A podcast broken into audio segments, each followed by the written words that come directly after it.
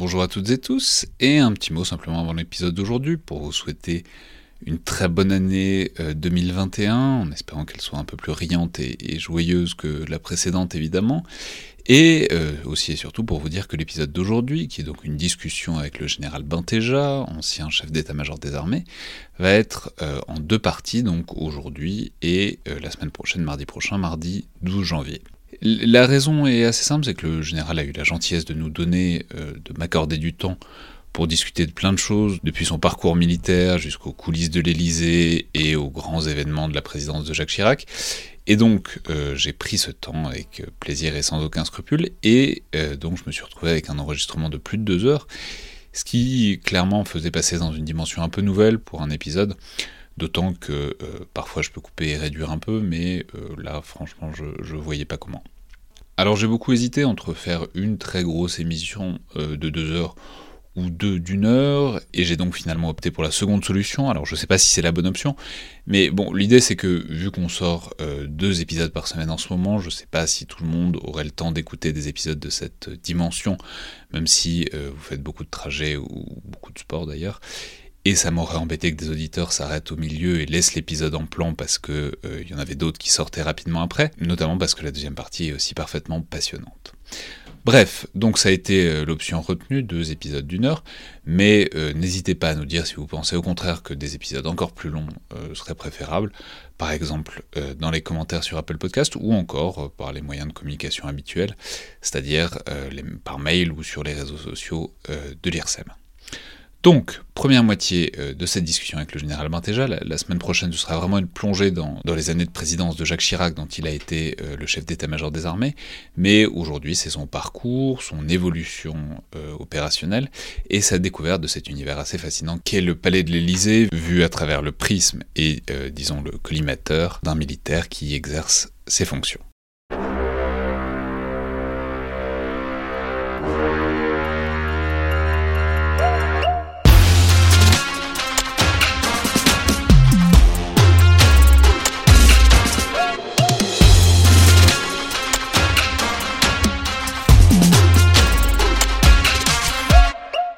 Bonjour à toutes et tous et bienvenue dans le Collimateur, le podcast de l'Institut de recherche stratégique de l'école militaire, l'IRSEM, consacré aux questions de défense et aux conflits armés.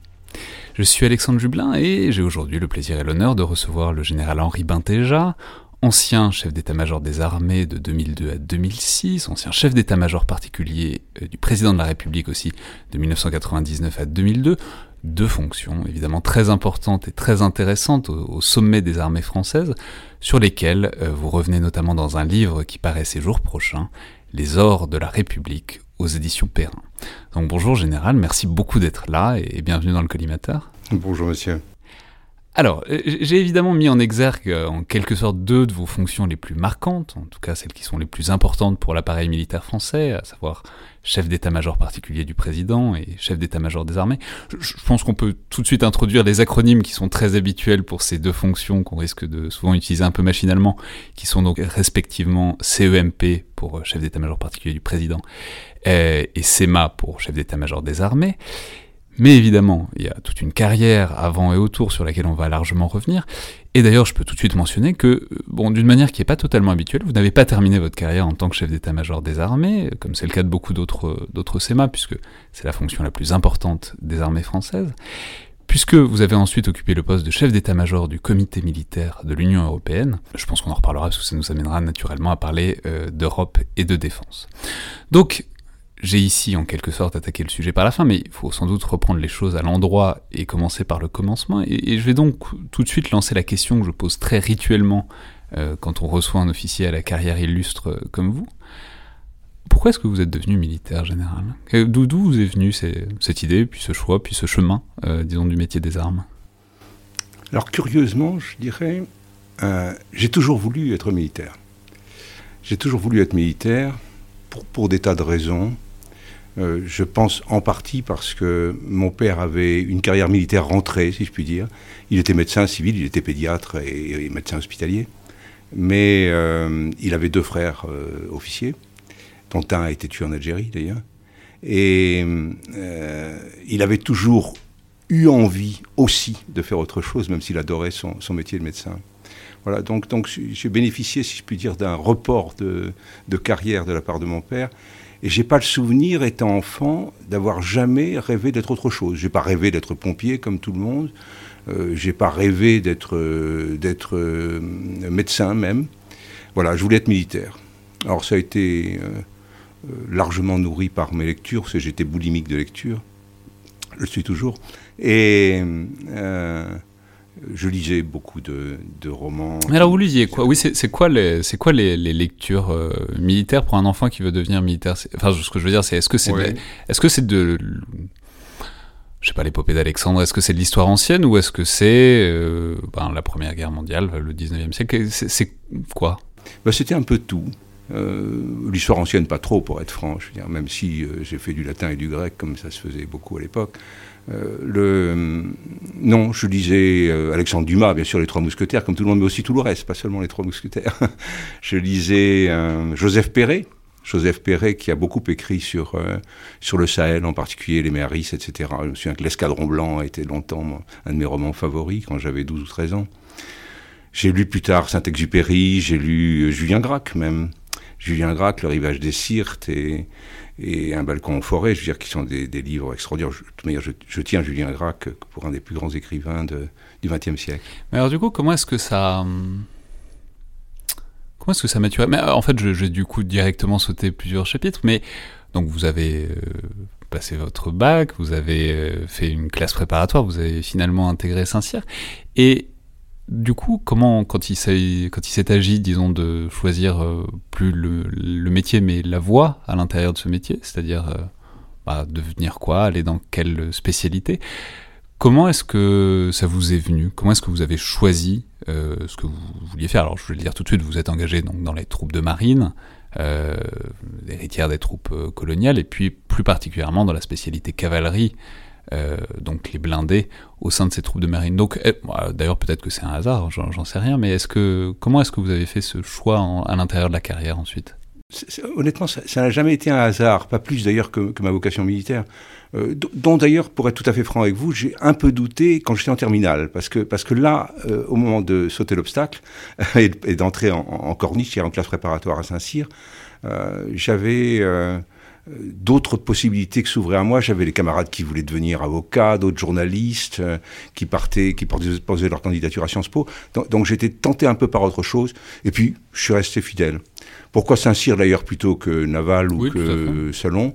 Bah, Pour une raison très simple. c'est Salon, rappelons, c'est l'école de l'air. L'école de l'air, oui, bien sûr. Tout simplement parce que euh, j'étais littéraire, profondément littéraire, et que même si j'avais passé un bac scientifique, en réalité, j'avais aucune envie de faire des maths et de la physique à haute dose. Et donc, tout naturellement, je me dirigeais euh, vers le concours qui me paraissait le plus conforme à mes goûts, en tout cas et à mes capacités.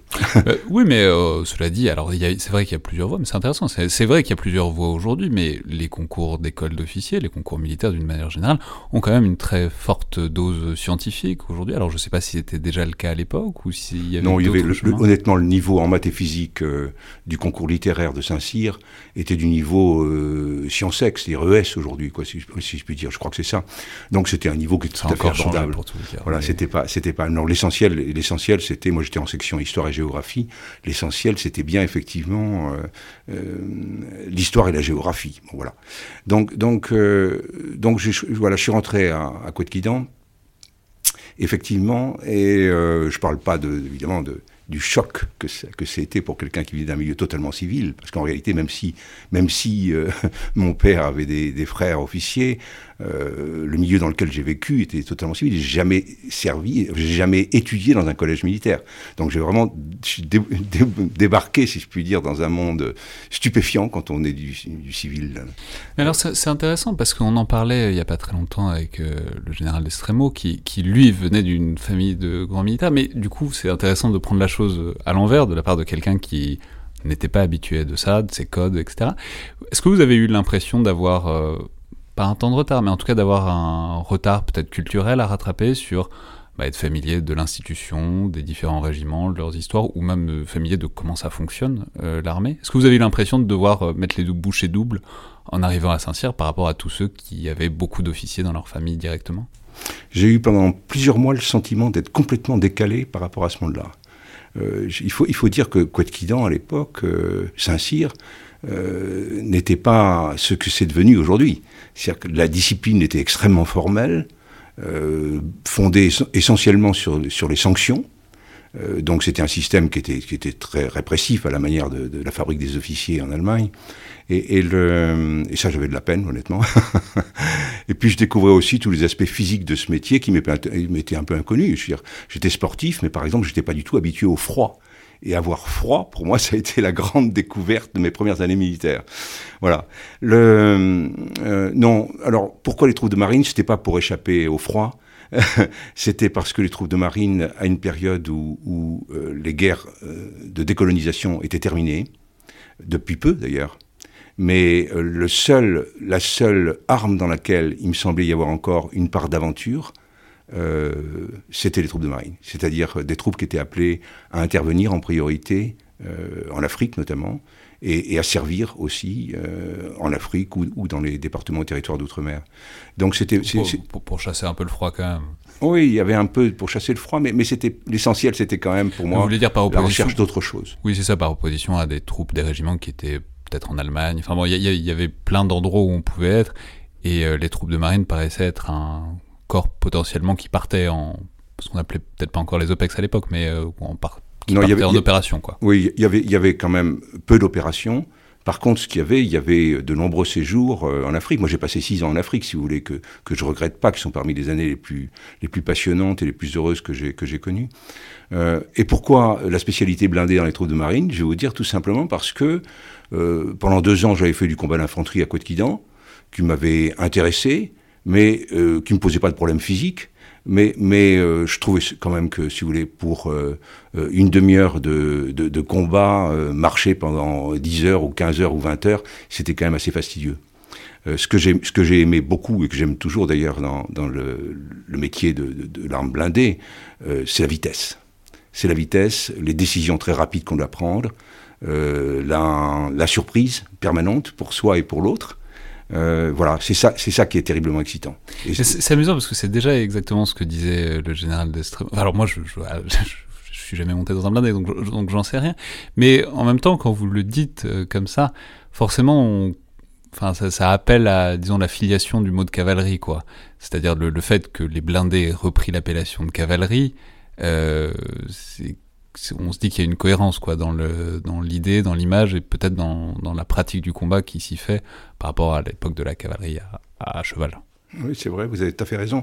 Je crois qu'il y a une vraie filiation. C'est la raison pour laquelle, d'ailleurs, même si les, chars sont nés dans l'infanterie, euh, parce que en, 1917, quand on a commencé à avoir les premiers chars français pendant la Grande Guerre, ils, étaient, ils appartenaient à l'infanterie. Et ils servaient d'ailleurs uniquement à l'accompagnement de l'infanterie. Puis on s'est rendu compte après qu'avec les blindés, comme les Allemands d'ailleurs l'avaient très bien compris, Guderian en particulier pendant la Deuxième Guerre mondiale, les blindés pouvaient faire autre chose euh, que de l'accompagnement à l'infanterie. Et à ce moment-là, on a basculé l'ensemble des moyens de l'arme blindée euh, vers euh, l'école d'application de la cavalerie à Saumur. Et, effectivement, l'arme blindée a pris beaucoup de traditions de, la cavalerie et, repris cet élan qui est, quelque chose que j'ai toujours beaucoup aimé dans le combat blindé. Mais alors, justement, à la lumière de cette euh, sorte de non-familiarité avec euh, l'institution dans son ensemble que, vous nous expliquiez, euh, j'aurais voulu savoir, qu'est-ce que vous imaginiez de la carrière d'officier à ce moment-là? Ce que, je veux dire, c'est que, on va en reparler, mais après une longue carrière opérationnelle, vous avez passé beaucoup de temps dans des états-majors, puis à proximité du pouvoir politique, ce qui est, évidemment, la manière dont ça se passe pour accéder à des fonctions aussi hautes que, celles que vous avez occupées. On reviendra dessus, mais il est assez clair que ça vous a beaucoup intéressé, euh, tout ça, ce monde, cet échelon-là décisionnaire. Donc ma question c'est, est-ce qu'à l'époque vous saviez que euh, c'était ça, ou en tout cas que c'était aussi ça qui vous intéressait, ou est-ce que c'était plus flou, ou est-ce que vous rêviez au contraire simplement de faire euh, manœuvrer des, blindés en Afrique? Pour, être, pour être franc avec vous, je crois que quand je suis rentré dans cette école, je, ne voyais pas de carrière. Ce que je voyais, c'était les premières années, lieutenant et capitaine. C'est pour ça que, d'ailleurs, c'était honnêtement, à l'époque, ça a changé heureusement, hein. mais à l'époque, c'était vraiment ce à quoi on nous préparait. Euh, il faut se dire que les générations précédentes partaient très vite combattre euh, en Indochine ou en Algérie. Donc je veux dire, il n'y avait, avait pas encore le souci, même à Kouetkidan, même à Saint-Cyr, il n'y avait pas encore le souci de nous préparer à exercer des responsabilités d'un niveau supérieur et donc nous préparer à ce travail d'état-major et à, et à la, complexité des, des, des situations euh, et, des, des, métiers d'ailleurs successifs qu'on devrait, qu'on devrait exercer. Alors, euh, moi, j'envisageais pas les choses, euh, effectivement, au-delà du commandement d'un escadron, euh, comme capitaine. Et donc, euh, le reste est venu de surcroît. pour être honnête, d'ailleurs, je me suis jamais projeté à long terme dans, dans, dans, toute ma vie, pendant toute ma vie militaire. Je n'ai jamais regardé qu'une chose, c'était, à échéance d'un an ou deux, le poste suivant que j'occuperais. Voilà. Et puis, euh, je me suis posé la question à un certain moment de savoir si je restais ou si je partais. Euh, de l'armée De l'armée, bien sûr, oui. De l'armée. Et, et si j'avais pas eu chaque fois des postes qui m'attiraient parce qu'ils étaient différents, ils, appelaient, euh, comment dirais-je, à, l'acquisition de, savoir-faire particuliers, au développement de, connaissances nouvelles, je crois qu'à un moment ou à un autre, j'aurais changé de métier, c'est vrai. Mais, mais j'ai toujours eu j'ai eu la chance d'avoir toujours euh, un poste, même quand j'occupais un poste un peu décevant, le poste suivant suffisait à me raccrocher et à me donner envie de continuer. Voilà. Et ça a duré comme ça, c'est allé comme ça jusqu'au bout. et alors, euh, justement, ce, disons, ce, moment initial, initiatique peut-être, ce moment de lieutenant, de capitaine, c'était quoi votre... Euh, formulons ça différemment. Qu'est-ce que vous appelleriez votre baptême du feu? Un baptême du feu au vrai sens du mot, il a été très tardif pour moi. Euh, très tardif. Mais c'est pour ça que je le posais comme ça, c'est que prenez-le comme vous voulez, ça peut être aussi tout à fait symbolique, mais qu'est-ce que vous considérez comme votre euh, initiation au feu quoi? Initiation au feu, elle était, comme je vous disais, c'est venu très tard. C'est venu très tard, pourquoi? Parce que euh, comme lieutenant et comme capitaine, comme la majorité des, des officiers de ma génération, euh, nous étions avant tout fixés sur la ligne bleue des Vosges et sur euh, la guerre froide, si je puis dire, euh, et la, menace éventuelle d'une invasion du pacte de Varsovie. et donc, même quand j'étais en Afrique, la question ne s'est pas directement posée. Elle a failli se poser quand j'étais au Sénégal comme lieutenant. je commandais un peloton d'automitrailleuses. Et on nous a mis en alerte pour renforcer le régiment du Tchad, notre régiment français au Tchad, parce que euh, la, rébellion était devenue très forte et, à l'époque le général de Gaulle envisageait euh, une possible intervention militaire française. Et donc c'est là, voilà, là on a frôlé, si je puis dire, l'engagement, puis finalement ça a été démonté, rien ne s'est passé. Chez nous, au Tchad, ça, ça s'est un peu agité, mais pas chez nous. Donc vous avez passé beaucoup de temps à, imaginer comment détruire des, des, des T-72, des chars soviétiques, mais au, final à tirer tardivement des coups de feu, quoi. Ouais, les coups de feu, j'en ai, honnêtement, j'en ai jamais directement tiré. Euh, mon, mon, première expérience du feu a été quand j'étais euh, au service d'information et de relations publiques des armées, comme euh, officier de presse, attaché de presse si on veut. Et j'ai accompagné des journalistes au Tchad, en pleine guerre civile, à N'Djamena. Et, Donc quelle année à peu près? En 1980. Et j'étais un jeune commandant à l'époque. Et là, j'ai emmené des journalistes euh, tous les jours avec moi euh, dans la fournaise, voilà, dans la fournaise euh. Et le, ben là, voilà, là, quand j'avais un, véhicule civil qui avait été réquisitionné pour que je puisse emmener des journalistes avec moi. Et quand j'ai quitté le Tchad, après deux mois, j'ai compté les impacts sur ma voiture. Il y avait 23 impacts. 23 impacts. C'est dire que ça avait chauffé quelquefois. Mais alors, du coup, euh, euh, enfin, je, veux dire, est-ce est que vous en êtes content Est-ce que vous en êtes frustré? C'est-à-dire, je veux dire, c'est bien de pas tirer euh, des obus de blindés sur, sur, d'autres gens. dans l'absolu, je pense qu'on peut s'accorder là-dessus. Mais en même temps, quand on passe tant de temps, tant de mois, tant d'années à se préparer à le faire, à imaginer toutes les configurations possibles où le faire, et à essayer de s'assurer une supériorité opérationnelle. Est-ce qu'il y a euh, peut-être une sorte de frustration latente de ben, jamais avoir être passé de l'entraînement aussi bon soit-il à la pratique? Alors si on a des sentiments très mélangés, il ne faut pas s'y tromper. Il y, a une forme de frustration, oui, je le pense, c'est vrai, que j'ai certainement un peu ressenti, surtout quand notre intervention au Tchad a été annulée. Il y a une forme de frustration il y a aussi une forme de soulagement, faut être clair, parce que quand on a une femme et des jeunes enfants, ce qui était mon cas, euh, je veux dire, malgré tout, euh, bon, on se dit que ça serait quand même euh, difficile pour eux de, si, on ne revenait pas. Et puis, il y a, une forme de satisfaction, parce que ça veut dire aussi, si, pas de, si on n'est pas engagé dans des coups durs, ça veut dire aussi que, finalement, grosso modo, euh, la protection des Français est assurée correctement et qu'il n'y a pas de, menace euh, brutale euh, sur, nos compatriotes et, que notre mission est correctement remplie, notre mission de dissuasion. Donc, donc je veux dire, c'est un, c'est un mélange des trois, de frustration, de soulagement, de, et aussi de, de satisfaction de savoir qu'on fait bien son boulot. Alors, ensuite, vous êtes euh, passé par euh, l'école de guerre à partir de, en 1983.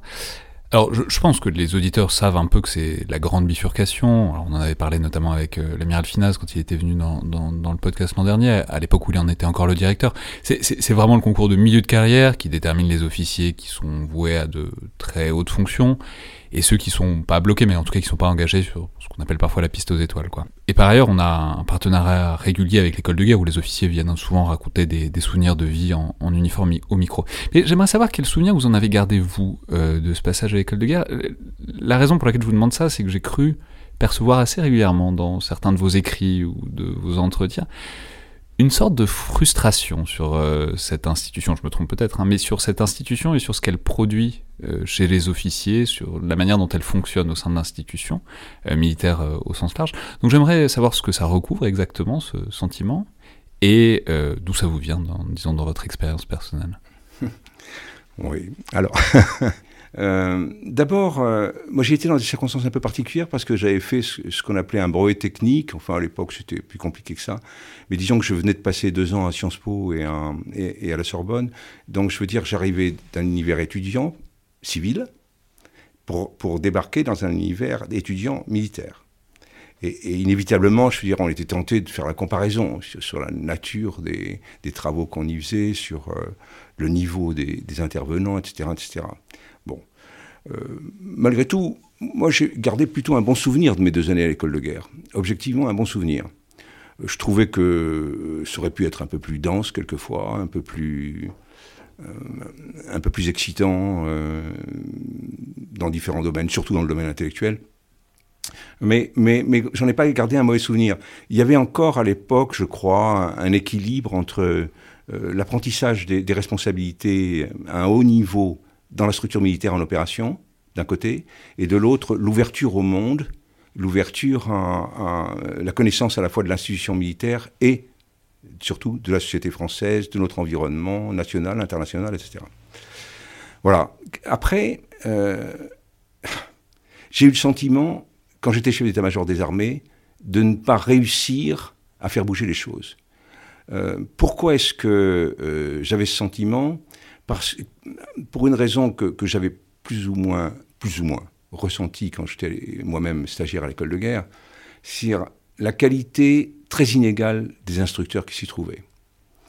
Euh, or, euh, ayant fréquenté un peu euh, l'armée britannique et surtout l'armée américaine, ce que j'avais constaté chez eux, c'était l'effort qu'ils faisaient pour sélectionner les meilleurs comme instructeurs dans leurs écoles de guerre.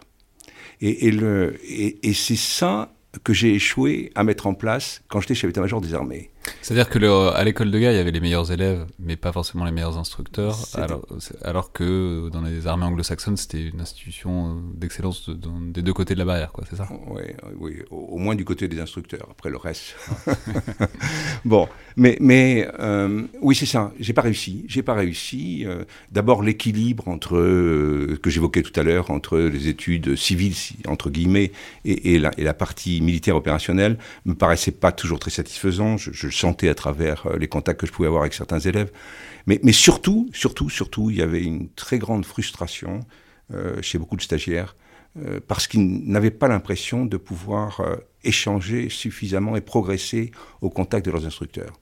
Et ça venait du fait que, que les armées donnaient la priorité dans les affectations de leurs meilleurs officiers, donner la priorité à leurs états-majors propres d'armée. Je dois dire que j'étais obligé de me battre aussi pour que, à l'état-major des armées, qui était mon état-major quand j'étais SEMA, à l'état-major des armées, euh, on ne mette pas non plus d'officiers de deuxième, de deuxième rang, de deuxième niveau. Mais c'est une problématique qui est passionnante, c'est toute la problématique de l'interarme, c'est-à-dire c'est une grande armée et trois armées en même temps, et comment est-ce que comment on fait coopérer trois armées qui ont ils ont un objectif commun, mais des motivations potentiellement divergentes. Mais vous avez tout à fait raison. Je veux dire, j'ai toujours été, j'ai passé au moins la moitié de ma carrière euh, en interarmée. Je veux dire, je me sens, profondément interarmé. Quand j'étais chef d'état-major des armées, euh, quand un officier venait me voir pour me parler d'un problème, j'étais incapable de dire ensuite à quelle armée il appartenait. Pour, moi, il n'existait que l'homme qui, qui m'avait parlé, qui m'avait posé un problème, etc.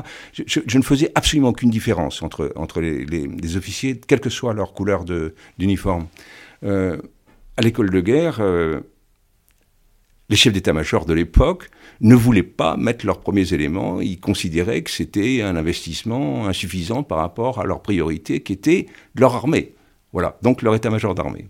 Et ça, c'était en soi très dommageable pour, pour le, la On se rend compte de plus en plus aujourd'hui en France que, l'éducation et la formation des jeunes est, l'élément fondamental si on veut préparer correctement l'avenir. Et, on sait que c'est une des faiblesses aujourd'hui de, du, système français. Je veux dire, il y a qu'à voir tous les, tous les classements où, nous nous retrouvons euh, au niveau international.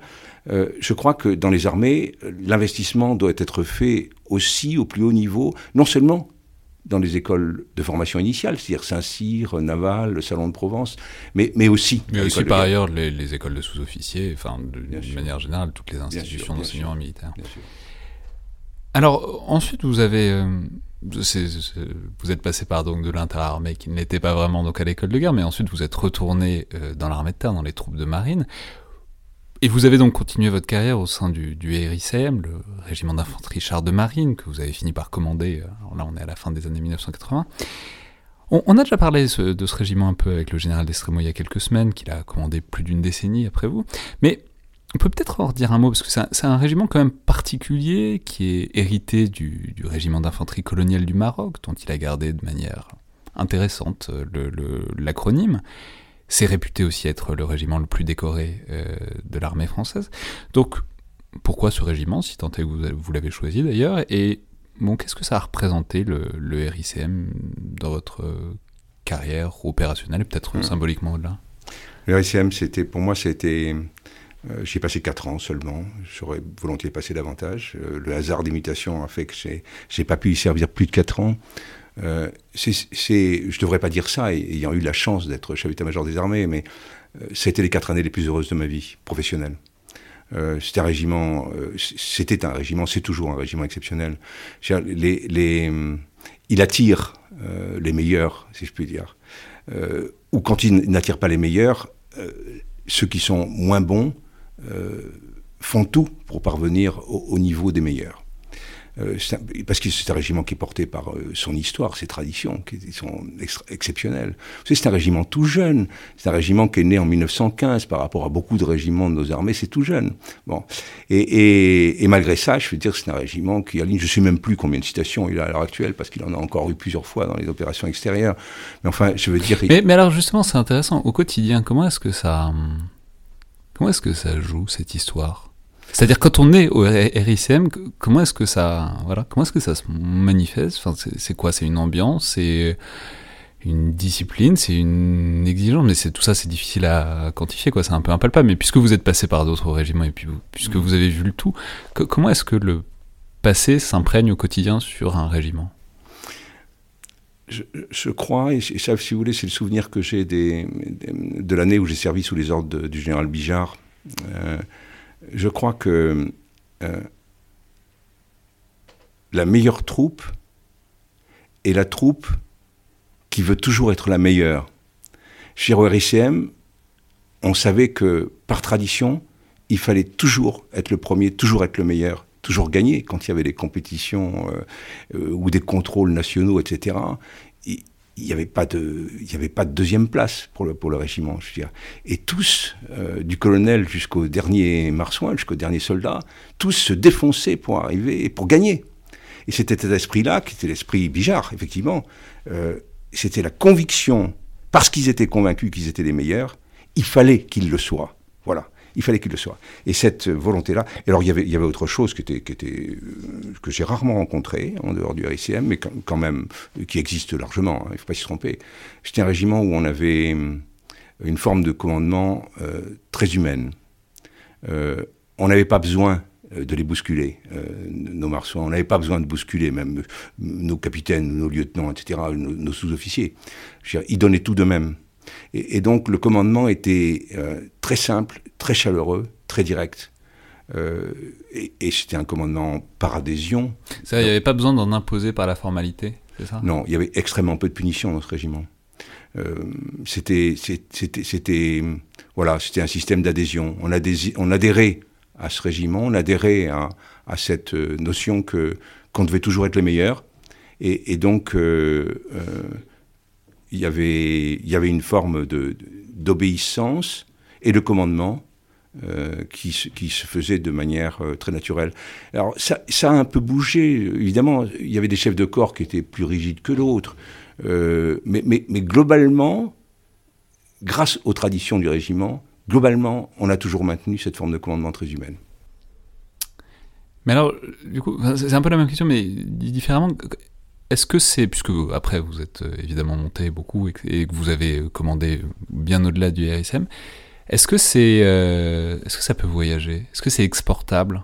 Est-ce que ça, enfin voilà, vous avez connu les RSM, on a bien compris que ça vous avait beaucoup plu, mais du coup, est-ce qu'on peut essayer de transférer ce genre de choses à d'autres régiments plus récents, plus vieux ou avec d'autres histoires? Ou est-ce que, bon, bah, dans une certaine mesure, on est euh, chaque corps euh, reste dépendant de, disons, appelons ça sa culture, parce que c'est très large, c'est vraiment très large. Euh, oui, c'est exportable, bien sûr que oui. Tout est exportable. Et, d'ailleurs, il suffit de voir euh, l'évolution des textes sur le commandement dans les trois armées pour se rendre compte que qu'on a pris conscience petit à petit que cette forme de commandement qui était pratiquée dans quelques unités, en réalité, pouvait s'appliquer à l'ensemble ça supporte pas, évidemment, d'avoir euh, des chefs médiocres. C'est-à-dire qu'un chef médiocre euh, est incapable de s'imposer, d'obtenir l'adhésion de ses subordonnés, si on, le sait. Et à ce moment-là, il lui reste plus que le recours euh, classique à une discipline bête, stricte, répressive. Donc, c'est exportable à condition d'encadrer de très près et d'aider tous ceux qui ne sont pas naturellement capables de commander de cette manière-là. Voilà. Mais, je crois que l'évolution des textes euh, dans toutes les armées montre que petit à petit, une forme de commandement beaucoup plus adaptée d'ailleurs à l'évolution de notre société, pour être, pour être franc, euh, un commandement humain, direct, d'adhésion, euh, est, préférable à un commandement répressif et, et, ce qui ne veut pas dire qu'il ne faut pas de discipline. Je j'ai souffert de la discipline à Couette-Quidan, j'étais très souvent puni quand j'étais élève, mais mais j'ai appris à obéir là-bas. Je crois que c'était, c'est Sartre, je crois, dans Huit clos, qui fait dire à un de ses personnages, euh, pour savoir commander, il faut d'abord avoir appris à obéir. Voilà. Donc je, je, crois que la discipline reste euh, un besoin fondamental pour les armées, parce que sinon on risque la catastrophe en opération. Mais la discipline, elle peut s'obtenir euh, par, par l'exemple, par une très grande attention à ces hommes. C'est ça qui m'a marqué beaucoup à RICM, vous voyez, c'est que euh, c'était un vieux régiment d'engagés, c'était un des premiers régiments qui a été professionnalisé en France. Et euh, quand j'interrogeais mes capitaines, euh, parce que j'avais des échos à droite et à gauche, ne serait-ce que par mon épouse d'ailleurs, des difficultés matérielles ou, de santé qu'avaient tel ou tel de leurs soldats ou, ou leur famille.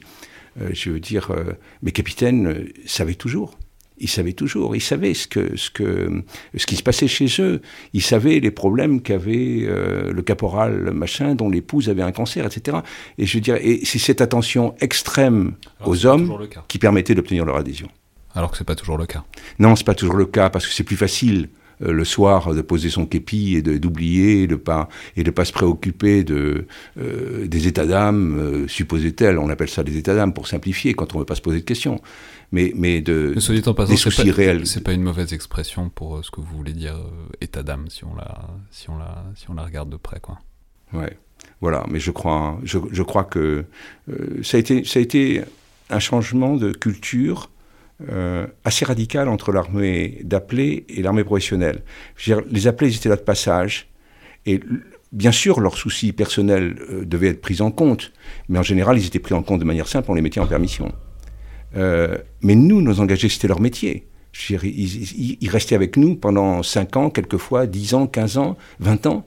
Et, et ces gens-là, euh, on ne pouvait pas les laisser tomber, je dirais. On ne pouvait pas se contenter de les mettre en permission. Il fallait, absolument trouver le moyen euh, de les remettre euh, le mieux possible en situation d'exercer à la fois leur vie professionnelle et leur vie familiale. Alors maintenant, on est quand même obligé d'aller un peu vite, mais je voudrais passer à votre arrivée, donc auprès bah, des ordres de la République, puisque c'est le titre de votre ouvrage au début des années 1990. Euh, Mais c'est donc dans le giron d'une fonction que vous occuperez par la suite, qui est celle de, chef d'état-major particulier du, président de la République.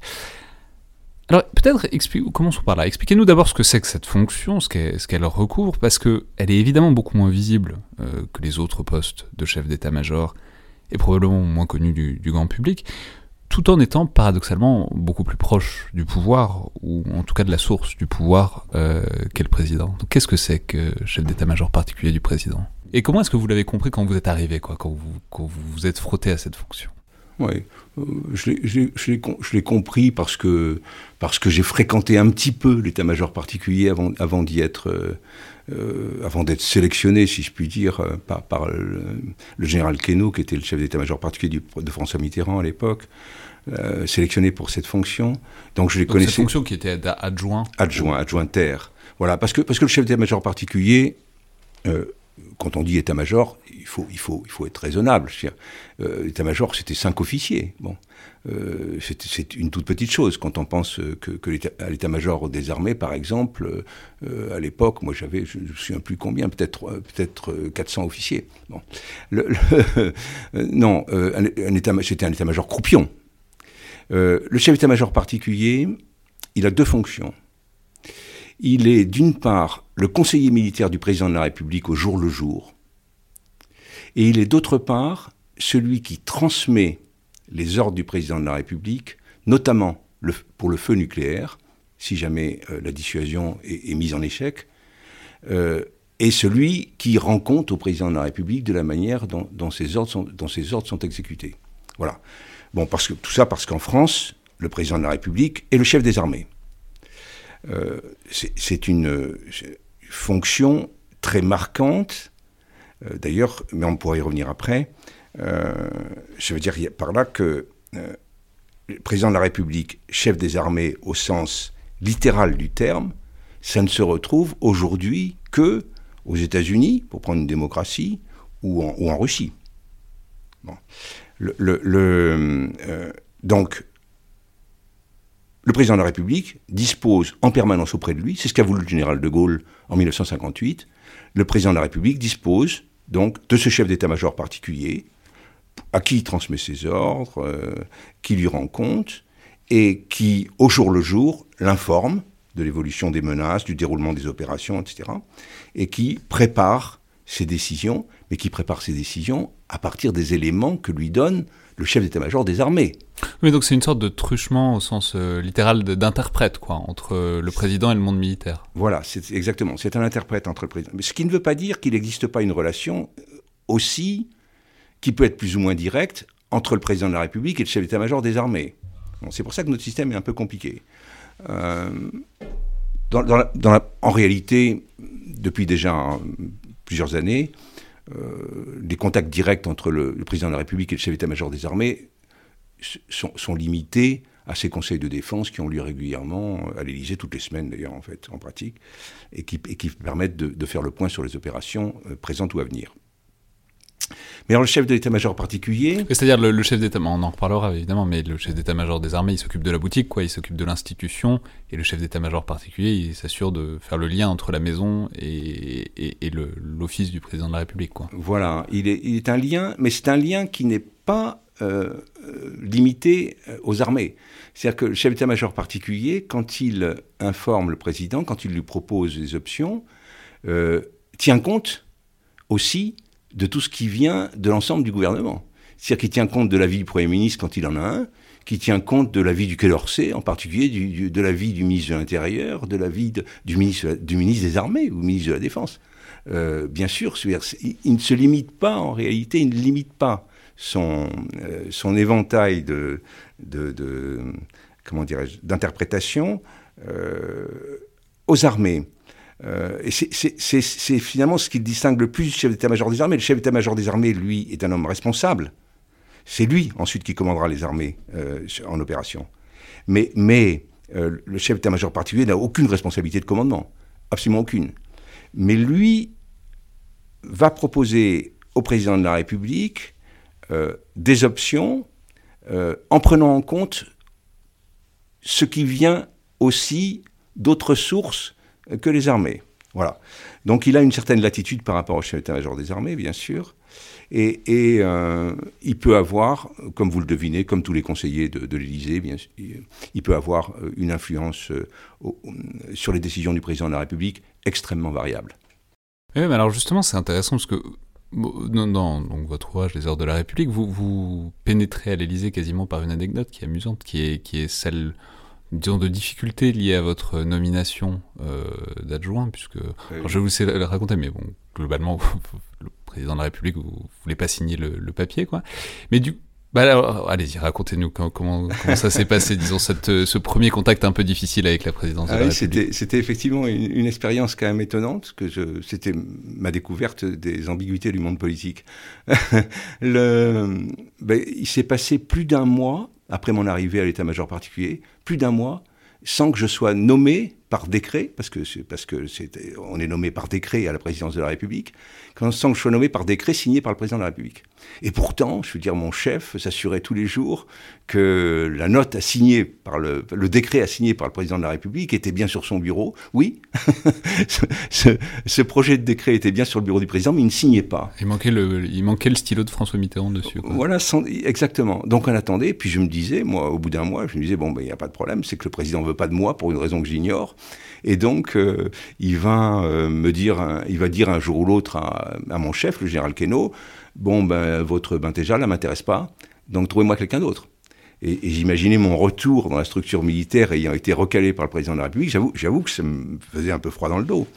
Et puis un jour, je suis allé voir un des autres conseillers du président de la République, qui était un général à la retraite, le général Vouni, euh, un ancien de l'aérospatiale, qui lui était son conseiller stratégique, je dirais, surtout lié aux questions nucléaires. Bon. Et, c'était surtout son, principal partenaire au golf. C'était un très bon joueur de golf et il jouait avec le président de la République euh, une demi-journée par semaine. Mais c'est drôle, mais c'est, enfin, c'est, très important. On va en reparler tout de suite, mais c'est la présence dans le quotidien du président et c'est, on va voir que c'est extrêmement important. Mais... Alors, euh, alors, le général Vouni, euh, quand je suis allé me présenter, pas tout de suite, donc au bout de, trois semaines à peu près, ou un mois, je ne sais plus, m'a dit à propos, vous savez pourquoi le président de la République ne veut pas signer votre nomination? Je dis non, je, m'interroge, je m'interroge de plus en plus même. Et il m'a dit, bah, c'est tout simple, parce que euh, il estime que euh, votre chef, euh, le général Queneau, a fait une mauvaise manière hein, au général Varé, qui était à l'époque, qui était l'ancien chef de la mission militaire de coopération, euh, en ne lui donnant pas euh, une fonction euh, digne de ses qualités et de, ses aspirations. Et, et donc, il a décidé, à titre de rétorsion, de ne pas signer votre décret de nomination. mais, mais, là où c'est fascinant, c'est bon, alors on a bien compris que c'était désagréable de se faire prendre entre le marteau et l'enclume quand on est colonel, j'imagine, à l'époque. Oui, j'étais colonel, oui. Mais ce qui est fascinant là-dedans, c'est qu'on voit, et vous nous avez expliqué que tout le pouvoir du chef d'état-major particulier vient du président, et pourtant ce que cette anecdote révèle, c'est qu'il peut quand même y avoir, même pas de la friture sur la ligne, il peut y avoir un conflit ouvert entre le président et son chef d'état-major particulier. C'est-à-dire, c'est possible, quoi. C'est pas le. chef d'état-major particulier et le, militaire du prince en quelque sorte. Et pourtant, il peut y avoir, il peut y avoir quand même un conflit ouvert pour quelqu'un qui dépend aussi directement du pouvoir politique. Oui, c'est vrai, il peut y avoir, bien sûr. Mais ça c'était lié quand même, c'était un peu exceptionnel. Je crois que c'était quand même lié vraiment à la personnalité de François Mitterrand, qui est une personnalité extrêmement complexe. Euh, et, euh, de la même manière que François Mitterrand n'avait jamais dit à François de Grossouvre euh, qu'il ne voulait plus le voir et qu'il l'insupportait, François Grosso, rappelons, c'est son conseiller, son très proche, qui s'est suicidé dans son conseiller pour le renseignement. Qui s'est suicidé dans son bureau de l'Élysée. Et s'est suicidé quand j'étais là-bas, d'ailleurs, oui. Et s'est suicidé dans son bureau. Et François de Grossouvre euh, n'a jamais su exactement ce que le président lui reprochait. Parce que François Mitterrand ne lui a pas dit. Parce qu'il parce qu'il ne le disait pas toujours. Parce qu'il laissait les choses euh, euh, glisser jusqu'à ce qu'elles se règlent par elles-mêmes. Voilà, alors de, de, manière pratique et concrète, donc il y avait effectivement ce, désaccord non dit entre le président et, son chef d'état-major particulier, et, j'en étais euh, directement la victime. Voilà. C'est arrangé tout de suite, parce que quand j'ai dit ça au général Queneau, le général Queneau a immédiatement trouvé un poste euh, très intéressant pour le général Varé, et il, a donné tout, il a donné tout de suite euh, sa nomination assignée par le président. Le président a signé dans la, même, dans la foulée ma nomination à l'état-major particulier. Donc l'affaire a été réglée très vite. Et l'affaire aurait pu se régler encore plus vite si le président avait dit un mot au général Queneau en lui disant Je veux que vous trouviez quelque chose pour le général Varey. Il ne lui a pas dit. Pour ça, c'était les phénomènes de cours qui étaient propres à, François Mitterrand. Enfin, c'est très intéressant par ailleurs. Alors, puisque on pénètre, on a maintenant pénétré directement dans cet espace de l'Élysée, euh, comme vous le faites dans, cet ouvrage, attardons-nous-y un peu, parce que, notamment, parce que je voudrais parler d'une chose qu'on oublie souvent, mais que vous pointez euh, de manière très frappante, qui est la grande présence des militaires dans l'espace de l'Élysée. Euh, pour faire des choses qui sont pas du tout guerrières, c'est-à-dire qui sont des fonctions d'encadrement, de support, de logistique, enfin ça va jusqu'à la cuisine, quoi, dans l'espace de l'Élysée. Mais ça, fait donc euh, que le président est, en fait entouré de militaires toute la journée, y compris pour euh, un quotidien tout à fait trivial, quoi. Alors oui, si vous voulez, mais pas toujours en tenue, hein, pour être honnête. Parce qu'il y, y a des, par exemple, il y a des maîtres d'hôtel euh, qui viennent des armées, de la marine en général, parce que c'est là qu'il y a les meilleurs maîtres d'hôtel, et, euh, euh, qui sont en civil en permanence. Et puis il y a, surtout les gardes républicains qui sont très nombreux et qui occupent beaucoup de fonctions. Les huissiers sont d'anciens gardes républicains. Les, gardes républicains, il y a ceux qui assurent des services de garde, d'autres des services de permanence. Euh, il y a les transmissions de l'Élysée qui sont, qui sont entièrement euh, gérées par des militaires. Et Dieu sait à quel point c'est important pour tous les voyages du président, sans parler bien sûr de, des responsabilités dans le domaine nucléaire ou autre. Mais, il y a, euh, au service du courrier, il y a toute une partie aussi, il y a toute une branche constituée par des, par des militaires, des officiers ou des sous-officiers qui sont détachés là. Donc, donc il y a des militaires partout. Et finalement, je crois que si le système fonctionne comme ça, c'est parce que la discipline euh, militaire et la rigueur militaire conviennent bien à une maison compliquée comme, comme l'Élysée.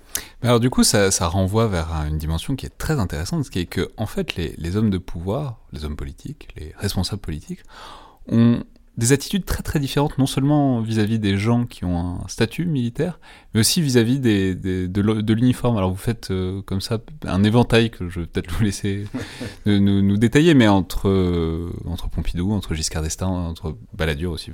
Enfin, enfin je, vous laisse le dire. oui, oh, il y a... Hum, on, pourrait, on pourrait multiplier les anecdotes, bien sûr. Hein. Euh, Valéry Giscard d'Estaing, euh, qui avait fait une très belle guerre, si je puis dire. Je ne sais pas si, si, on a le droit encore de dire quelque chose comme ça, une très belle guerre. Une guerre, très, une guerre très courageeuse. On, l'a rappelé euh, à l'occasion de son décès récent, le fait qu'il avait, fait partie de la deuxième DB de, Leclerc, ce qui... Alors, il, y est arrivé en 44, mais bon, il est... Oui, oui il, avait, il avait fait une guerre très courageuse, et il, avait, il aimait bien l'armée. Il aimait bien l'armée. Et il l'a montré d'ailleurs euh, par des lois de programmation très favorables aux armées. Euh, mais euh, cet homme-là, qui pourtant était un sommet d'intelligence, on le sait, on a rarement eu des, présidents de la République aussi brillants intellectuellement, cet homme-là avait un peu aussi une âme de caporal. C'est indiscutable. ça m'est un peu triste de une âme de caporal, ça veut dire, ça veut dire disciplinaire, quoi. C'est-à-dire, exactement, oui. Exactement.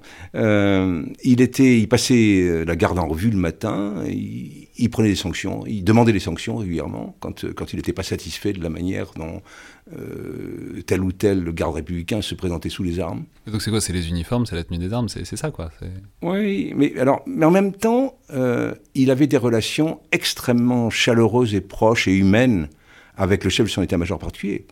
Moi, je me souviens, le général Van Bromersch, qui avait été le chef de son état-major particulier, est mort, euh, euh, et, le général Méry avant lui. Euh, moi, j'étais aux obsèques du général Méry, pas du général Van Bromersch. Mais, mais Valéry Giscard d'Estaing est venu aux obsèques, s'est installé avec la famille, à côté de, l'épouse du général Méry. Je veux dire, il était d'une extrême humanité. Avec... Donc, donc je savais qu'il avait eu des relations personnelles fortes avec son chef d'état-major particulier. Donc, donc, euh, donc, voyez, c'était pas chez, lui du tout un blocage euh, du côté de l'uniforme. Mais il corrigeait l'ourlet du pantalon quand même. Oui, c'est ça, oui, il avait tendance, mais il le faisait aussi avec les civils, si vous voulez. Il allait vérifier le soir, quelquefois, dans les bureaux, qu'il n'y avait pas de documents confidentiels qui traînaient sur les bureaux. Donc, c'était euh, davantage euh, un souci de mise en ordre en, permanence qu'autre chose. Par contre, il y en avait d'autres. Euh, il y en avait d'autres. alors, moi, j'ai cité ceux que j'ai connus, c'est-à-dire, mais il y en avait beaucoup d'autres. J'ai cité Édouard Balladur, par exemple, qui euh, ne, serrait jamais la main de quelqu'un qui portait un uniforme, parce que, parce que euh, un uniforme, c'était euh, quelqu'un qui était assimilable à un valet de chambre, si je puis dire, oui, en livret. C'est un peu ça, dans son esprit. Euh, je... quelque part, vous avez un passage où disant il y, a des gens qui qui, qui, voient pas les militaires, mais qui, enfin, qui physiquement ne voient pas les gens qui sont en uniforme, ils font, vrai, font partie du décor, quoi. C'est vrai. C'était pas le cas de Chirac, Dieu sait, mais mais alors François Mitterrand non plus. Hein. François Mitterrand était, était extrêmement courtois et euh, saluait toujours tout le monde, je veux dire, indépendamment. Et pourtant, et pourtant, François Mitterrand n'avait pas du tout de goût pour la chose militaire, mais pas du tout. Euh, il, avait, il avait un mauvais souvenir de son service militaire. Il avait un souvenir euh, très dur de, euh, juin 40. Il, a été blessé, décoré. Je veux dire, il s'était parfaitement bien comporté. Mais il avait fait le choix, parce qu'il était amoureux à l'époque, de ne pas préparer l'école des, élèves officiers de réserve. Et donc il a fait son service comme deuxième classe. Et puis ensuite il a grimpé. Et pendant la guerre, il est même arrivé au grade de sergent-chef. Mais je veux dire, il y avait cette frustration de ce, de ce grand intellectuel, de cet homme qui avait un amour-propre euh, très développé. Euh, cette frustration de se trouver euh, commandé par des gens qui jugeaient plus médiocres que lui, bien sûr. Mais alors, tout ça, cette dimension disons cette présence du militaire dans, le palais de l'Élysée, ça, ouvre vers une question qui est très intéressante, qui est celle de la hiérarchie, qui est celle des étoiles. Euh, je, vais en parler tout de suite. Alors, je, je, vais quand même dire, pour rétablir un peu la chronologie, qu'entre-temps, vous avez occupé d'autres fonctions, notamment aux Antilles, entre 1996 et 1999, avant de revenir en tant que, que CEMP, que chef d'état-major particulier de Jacques Chirac. Mais il y a une dimension qui m'a pas mal intrigué et qui est assez appuyée dans ce livre, comme dans d'autres choses que vous avez écrites, c'est la notion de, hiérarchie qui revient régulièrement dans, l'espace du palais, et la manière dont le militaire, et le militaire étant lui-même euh, par essence hiérarchisé parce qu'il a un grade et que donc ça le, ça le met dans une structure, quoi, et dont le militaire donc s'articule avec ça. D'abord, ce que vous indiquez, c'est intéressant, c'est que ça impressionne, ça en jette un peu quand même pour les non-militaires, l'uniforme. Vous dites, vous écrivez que quand vous arrivez dans une réunion avec des conseillers euh, civils, ça pèse, quoi, un, type qui parle en uniforme.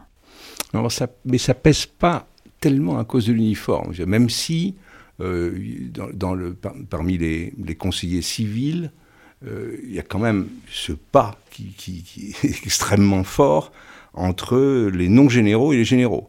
à partir du moment où on est général, ah, on est rentré enfin dans la caste supérieure des armées qui est digne d'être considéré par euh, ces énarques, la plupart sont énarques, par ces énarques de haut niveau. Voilà. Euh, tant qu'on n'est pas dans cette caste-là, je veux dire, on compte pas beaucoup. On, est presque invisible. Voilà. Et, alors, ensuite, entre un colonel et un caporal, il n'y a, pas beaucoup d'écart dans, l'esprit d'un conseiller, c'est ça? Pas beaucoup, non. Pas beaucoup d'écart, effectivement. Alors, euh, le chef d'état-major particulier, c'est encore différent. Lui, parce que lui, le chef de l'état-major particulier, c'est ce qu'avait voulu le général de Gaulle il est, euh, dans la hiérarchie interne de l'Élysée, numéro 2. Il était numéro 2, il est devenu numéro 3 depuis, le président Macron. Mais, euh, ce qui veut dire qu'il se place immédiatement derrière le secrétaire général de l'Élysée. Et ça, c'est, euh, comment dirais-je, une règle qui est extrêmement visible, parce que ça détermine la place qu'on a dans les réunions. Quand j'étais chef de l'état-major particulier de, Chirac, quand j'arrivais à une réunion, par exemple au Quai d'Orsay, j'étais immédiatement placé à la place d'honneur. Simplement pour une question de rang protocolaire. Et, de la même manière. Mais c'est un truc auquel on pense pas quand on n'y a jamais été euh, dans ces trucs-là, mais c'est important. Enfin, ça détermine une réunion et ça détermine donc des discussions, ça détermine des décisions. Enfin, c'est ça n'est pas que ça n'est pas que le nombre de boutons à la couture. Enfin, ça, n'est pas ça n'est pas trivial, quoi. Non, c'est vrai. Alors euh, voilà, il faut l'atténuer un tout petit peu euh, parce que c'est pas parce qu'on occupe la place d'honneur qu'on est forcément toujours écouté et suivi. On est écouté et suivi quand les conseillers civils qui sont là autour sont convaincus qu'on exprime la voix du président de la République. Euh, et, que, et que si cette voix est ignorée, d'une manière ou d'une autre, il y aura un retour de bâton. mais ça, c'est très intéressant. Ça, c'est la dimension de, de représentants, d'émissaires plénipotentiaires, en quelque sorte, du, président de la République. C'est-à-dire la puissance est exactement proportionnelle à, à quel point vous portez la, puissance du président. Et ce qui est, intéressant, c'est qu'il y, a des sortes de discordances que vous soulignez parfois, mais précisément du fait de, ce phénomène. Par exemple, sous Mitterrand, vous, vous, racontez que vous vous retrouvez parfois à remplacer le président euh, pour des cérémonies, comme ça arrive, puisque le président ne va pas à tout, évidemment.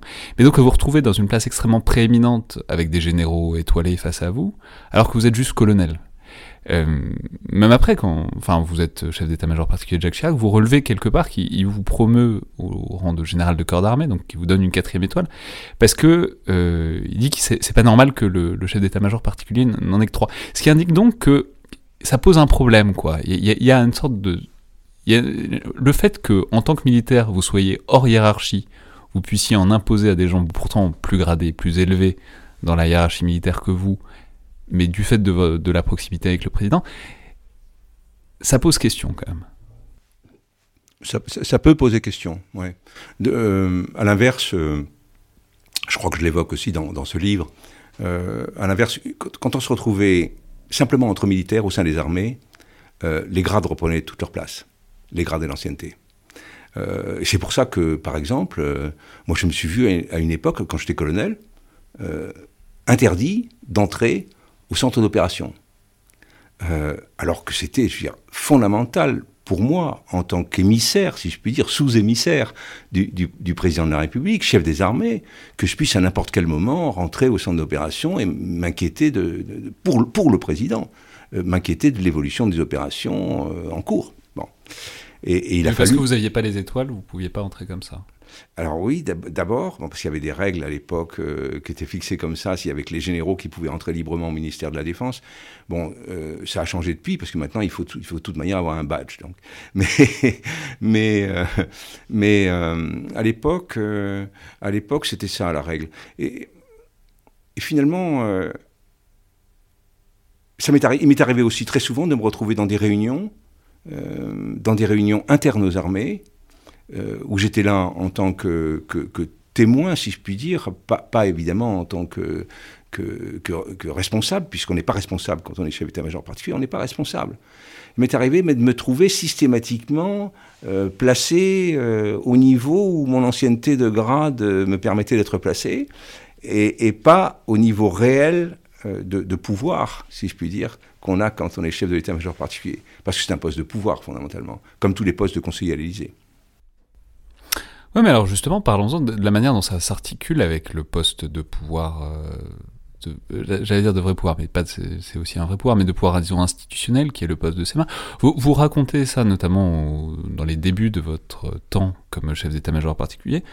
Vous, vous racontez que, euh, je crois que c'est dans un conseil restreint de défense au sujet d'un déploiement en Albanie, vous vous opposez au chef d'état-major des armées de l'époque, euh, mais enfin, de la part du président, quoi. Vous portez la parole du président. Et puis, euh, ce que vous écrivez quelque part, c'est que vous avez très rapidement compris qu'il fallait pas faire ça, et que tout chef d'état-major particulier que vous êtes, en fait, le, on s'oppose pas au chef d'état-major des armées, en tout cas pas en public, quoi. Oui. Oui, c'était effectivement une erreur de ma part, une erreur de, jeunesse et, d'appréciation. Euh, ça se passait en réalité en comité restreint, c'est-à-dire autour du Premier ministre, on était en cohabitation. C'est pour ça que les, conseils restreints étaient toujours, les conseils de défense étaient toujours euh, précédés par des comités restreints autour du Premier ministre pour que le Premier ministre se fasse sa position, qu'ensuite il confronterait à celle du président de la République. Et, là, euh, j'étais un peu pris par, surprise, il faut être honnête. Le chef d'état-major des armées euh, de l'époque, le général Kelch, a fait une proposition d'option de, déploiement d'hélicoptères de, combat à la frontière albanaise, alors que, alors que je savais, moi, que le président de la République était totalement opposé à toute forme d'intervention terrestre. Et je le savais parce que j'avais assisté à ces entretiens avec, euh, avec Tony Blair, avec, euh, avec Clinton, etc. Donc, je, connaissais le fond de sa pensée, bien sûr, puis j'en avais parlé avec lui. Et donc, instinctivement, sans réfléchir, j'ai tout de suite dit, ça, il n'en est pas question. Euh, ça, c'est tout à tout à fait contraire à ce que souhaite le président de la République. Ce qui fait que, concrètement, l'autorité du chef d'état-major des armées, sa crédibilité vis à -vis du Premier ministre, et vis-à-vis du ministre de la Défense était singulièrement entamé. C'est-à-dire qu'on se disait, euh, voilà un type qui n'est pas, qui est pas fiable, quoi, qui propose des trucs qui, qui, euh, qui sont complètement euh, à l'encontre de, de, ce que souhaite le président de la République. Avec ce type-là, on est mal barré. C'était ça le problème. Et, et, en fait, je m'en suis pas rendu compte sur le moment. Il a été retoqué tout de suite, d'ailleurs. Lionel Jospin a dit, bon, ben, on est écarté, option écartée. Et puis il m'a rien dit, le chef d'état-major des armées, il n'a rien dit. On, avait de très bonnes relations, mais, mais, mais pas, pas encore suffisamment nourries. Ça faisait seulement 15 jours ou 3 semaines que j'étais en, en, fonction. Et le... Pas suffisamment nourri, pourquoi Pour qu'il s'en vexe pas ou pour qu'il vous le dise Pour, pour qu'on change tous les deux. Tous les deux. pour qu'on change tout, parce qu'il fallait qu'on change tous les deux. Euh, on ne pouvait pas travailler ensemble sur, sur des bases d'ignorance de ma part de, ce qu'il allait proposer et de sa part des propositions sans avoir testé euh, vis-à-vis de moi si ça passerait ou pas. Est-ce que le président, euh, comment le président réagirait? Bon.